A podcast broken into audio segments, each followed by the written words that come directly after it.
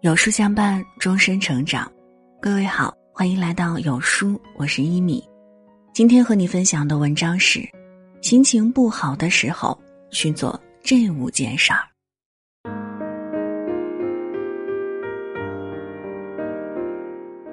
汪国真说：“心情的时候，雨也是晴；喜雨的时候，晴也是雨。你的心情就是你生活的晴雨表，影响着你生活的方方面面。然而，人生不如意之事十之八九，我们总会遇到各种不称心的事儿。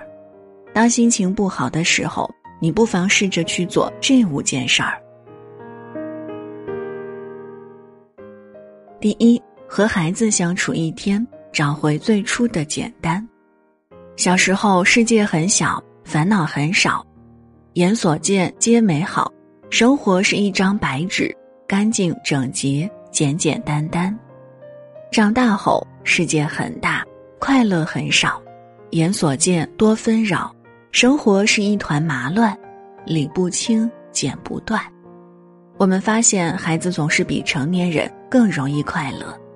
买到心仪的玩具，有一点点零花钱；今天没有作业，受到老师表扬；买到心心念念的衣服，这些小事儿都能让孩子们感到快乐，因为他们要求的少，想的少，愿望容易满足；而长大后的成年人，要求的多，想得多，欲望也就多了。当你的能力不能支撑你的欲望时，你就失望了。开始埋怨了，愁云越聚越多，所以你的生活总是雨天。当你不开心的时候，不妨和孩子相处一天，去学学他们的简单，找回失去许久的童心。曾经在网上看到过这样一个视频：下雨天，一个小男孩背着书包，打着伞，欢快地在雨中蹦蹦跳跳往前跑，任凭积水打湿鞋和裤脚。满屏洋溢着简单的快乐，看完让人不自觉的也跟着开心起来。网友在下面评论道：“小孩子的快乐就是这么简单。小时候我也是迈着这么可爱的步伐，代入感很强。我坐在这儿都想这么蹦起来。和孩子相处，他会让你想起久违的简单心情。《小王子》里有这么一句话。”所有的大人最初都是小孩儿，只是很少有人记得。所以，当你心情不好的时候，不妨暂时卸下包袱，做一天孩子，去感受那些无忧无虑的快乐。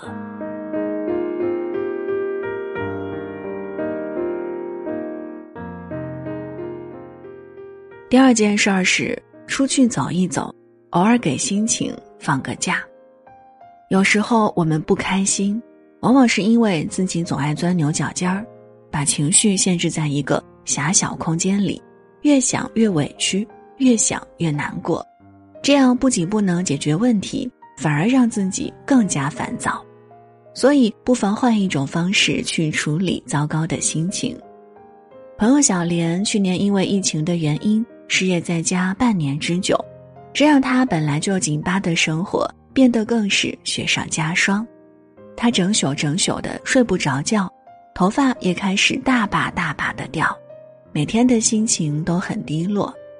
看着自己越来越糟的状态，他知道自己不能再这样颓废下去了。于是他做了一个大胆的决定，买了一张火车票，来了一场说走就走的旅行。之前的他一直忙于工作，没时间去玩。现在倒是有时间了，不如就给自己放个假，换个环境，也换个心情。他一边旅行，一边欣赏风景，从心出发，再次看见了生活的美好。所以，我们应该对自己好一点儿，想不通的事儿暂时放下，迈不过的坎儿先缓一缓，积蓄了力量再跨过去。听听音乐，短暂的放松一下那根紧绷的神经。出去散散步，关心一草一木，把忽略的风景依次补上；亦或者单纯的放空自己，任思绪天马行空。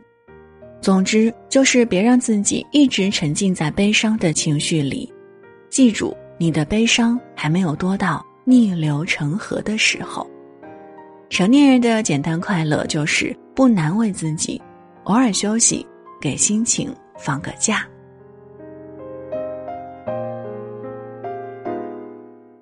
第三件事儿是和最好的朋友聊天，清除心里的垃圾。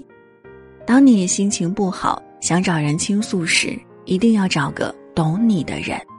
你和路人甲说你有多难过，那肯定是白费口舌。但和最好的朋友说，他们一定能理解你。所以心情不好时，约三五知己，小酌两杯，把话说给懂的人听。电视剧《请回答一九八八》里最打动人的一幕，就是工作不顺心的德善爸爸，下班回家之前，约上最好的邻居，在街头巷口的小摊前坐一坐，两人喝上一杯小酒。说说工作上的不顺心，聊一聊孩子们的成长、家庭的琐事儿，把烦恼倾诉完后，再互相鼓励安慰一下，起身回家，然后脸上的愁云散去，他带给家人的永远是那张不变的笑脸。有时候我们不能跟家人讲的话，可以选择跟朋友讲。我们吐槽生活，但不抱怨生活，这是一种疏导坏情绪的方式。生活大事儿、小事儿一箩筐，我们总会遇到一些垃圾事儿，堵在心里，让人难过。如果我们不定时去清理一下，不开心的事儿越聚越多，久而久之便会觉得生活越来越难熬。每个人的心就那么大空间，你放了太多的不开心，那开心的事情就放不下去了。所以有空的时候，就多和好友聚聚。互相吐槽吐槽生活，清理清理心里的垃圾，心里的空间大了，心就宽了，心态就稳了，生活就顺了。第四件事儿是用笔卸下烦恼，跟自己对话。当然，不是所有的烦心事儿都能一吐为快。当你无处倾诉时，不妨拿起笔，把你的不快乐写下来。你可以事先准备好一张足够大的空白纸，然后坐下来，在纸上写下你所有的思绪。写的时候，你可以尝试有条理的一条一条写下你不开心的原因，这就是一个梳理自我情绪的过程。因为人在心情烦乱的时候，分辨力会下降，判断就容易出错，所以把复杂的问题简单化、条理化。给问题归归类，再去想问题，就会比较清晰明了了。写的过程也是你自我发泄情绪的时候，情绪释放完了，再回归事情本身，你的思路会清晰很多。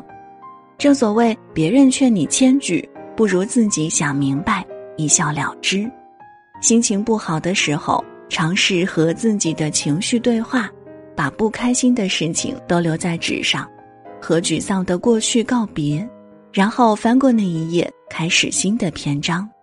如果觉得自己心理空间狭小，那就给他找个外挂放在外面，时常写写日记，记录生活的同时，也卸下心中的烦恼。你会发现，很多烦心的小问题，你写完也就过去了。当某天你翻阅曾经的日记，回头看时，早已忘了当初为什么生气。这个世界上最了解你的人，始终是自己。当情绪走了，冷静下来了，跟自己对话，听听内心深处的声音，静下心来想想，人生除了生死，也没什么是过不去的。凡事儿多自我开解，放宽心，你会快乐许多。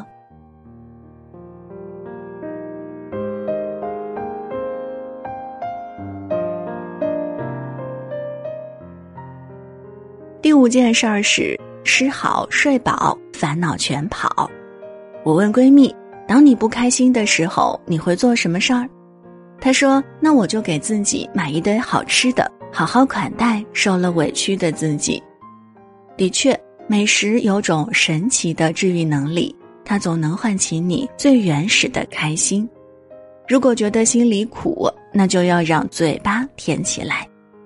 古人云：“良田千顷，不过一日三餐。”我们辛苦忙碌，往往就是为了那一日三餐，用食物缓解焦虑，吃好喝好，快乐不倒。吃饱后还要睡饱，养足精神，你才有精力在生活里打怪升级。倪萍在《姥姥语录》里说：“因为儿子生病，导致自己整宿整宿的睡不着觉。姥姥跟他说：‘天黑了，谁能拉着太阳不让他下山，你就得躺着。’孩子不怕，多黑的天，到头了也得亮。”烦心的事儿有时是无法控制的，就像我们无法阻止太阳下山一样。但是天黑也没什么可怕的，天黑了就好好休息，养足精神，等待天亮。其实睡眠对每个人来说都很重要，它不仅仅能休养身体，更是清理大脑及心情垃圾的一个至关重要的过程。生活中的压力大多都可以通过睡眠释放出来。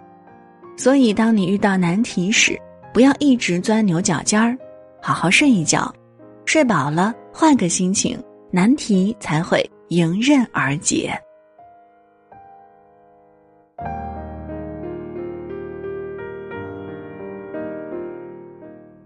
生活是一道难解的题，每个人都有他的问题，问题是解决不完的，但日子还要照常过。所谓日出东海落西山，愁也一天，喜也一天。如果可以，为什么不选择开心的过呢？心简单一点儿，快乐就会多一点儿。偶尔给心情放个假，吃好睡饱，生活少烦恼。点亮文末的再看，愿你笑口常开，生活一直是晴天。